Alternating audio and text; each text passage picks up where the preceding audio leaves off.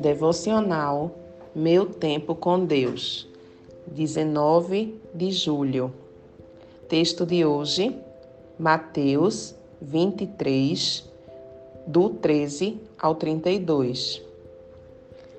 Ai de vocês, mestres da lei e fariseus, hipócritas, vocês fecham o reino dos céus diante dos homens. Vocês mesmos não entram nem deixam entrar aqueles que gostariam de fazê-lo. Ai de vocês, mestres da lei e fariseus, hipócritas, vocês devoram as casas das viúvas e, para disfarçar, fazem longas orações. Por isso, serão castigados mais severamente. Ai de vocês, mestres da lei e fariseus, hipócritas, porque percorrem terra e mar para fazer um convertido, e quando consegue, vocês o tornam duas vezes mais filho do inferno do que vocês.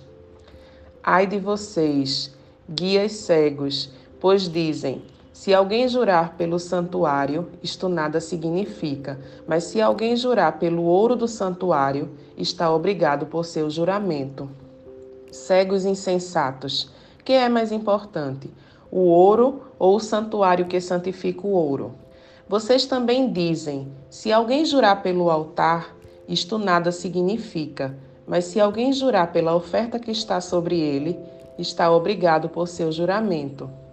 Cegos, que é mais importante, a oferta ou o altar que santifica a oferta? Portanto, aquele que jurar pelo altar, jura por ele e por tudo que está sobre ele e o que jurar pelo santuário, jura por ele e por aquele que nele habita. E aquele que jurar pelo céu, jura pelo trono de Deus e por aquele que nele se assenta. Ai de vocês, mestres da lei e fariseus, hipócritas, vocês dão o dízimo da hortelã, do endro e do cominho, mas têm negligenciado os preceitos mais importantes da lei a justiça, a misericórdia e a fidelidade. Vocês devem praticar estas coisas sem omitir aquelas. Guias cegos, vocês coam um mosquito e engolem um camelo. Ai de vocês, mestres da lei e fariseus, hipócritas, vocês limpam o exterior do copo e do prato, mas por dentro eles estão cheios de ganância e cobiça.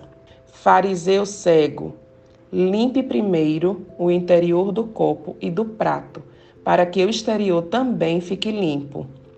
Ai de vocês, mestres da lei e fariseus, hipócritas, vocês são como sepulcros caiados, bonitos por fora, mas por dentro estão cheios de ossos e de todo tipo de imundície.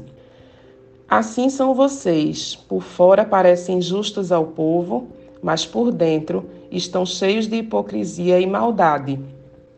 Ai de vocês, mestres da lei e fariseus, hipócritas, vocês edificam os túmulos dos profetas e adornam os monumentos dos justos, e dizem: se tivéssemos vivido no tempo dos nossos antepassados, não teríamos tomado parte com eles no derramamento do sangue dos profetas. Assim, vocês testemunham contra si mesmos que são descendentes dos que assassinaram os profetas. Acabem, pois, de encher a medida do pecado dos seus antepassados. Tema de hoje: Viva para a glória de Deus. Hoje é segunda-feira. Estamos iniciando mais uma semana e a intenção do nosso coração, o alvo principal dos nossos pensamentos e a razão das nossas atitudes definirão se os céus se abrirão ou se estarão fechados para nós e para aqueles com quem convivemos diariamente, ou seja, nossa família, amigos, colegas de turma e de trabalho. Nós todos fomos criados para o louvor da glória de Deus Efésios 1:12. E essa verdade é expressa e reafirmada por Paulo, escrevendo aos Coríntios na primeira carta, 10:31. Assim, quer vocês comam, bebam ou façam qualquer outra coisa, façam tudo para a glória de Deus. Deus nos deu propósitos que possibilitam vivermos o propósito para o qual fomos criados: adorar, discipular, servir, viver em comunhão e fazer missões. Nos foram dados para glorificar o Senhor. É importante percebermos que o simples cumprimento de regras e atitudes que estejam distantes da justiça, misericórdia e fidelidade direciona para a religiosidade e um ambiente de céus fechados. Uma vida de céus abertos é uma vida que verdadeiramente expressa justiça nas ações, misericórdia às pessoas e fidelidade a Deus. E se vive de forma equilibrada os cinco propósitos de Deus para o louvor e glória do seu santo nome. Reflexão do dia. Você tem vivido céus abertos?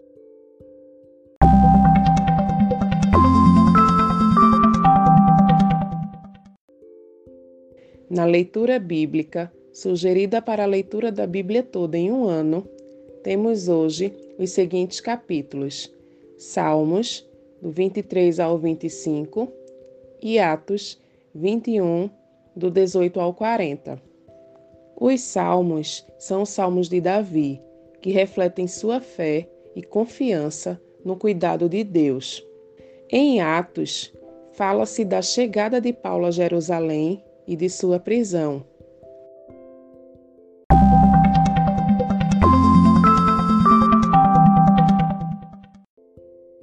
Não deixem de ler esses capítulos. Compartilhe esse devocional. Até a próxima.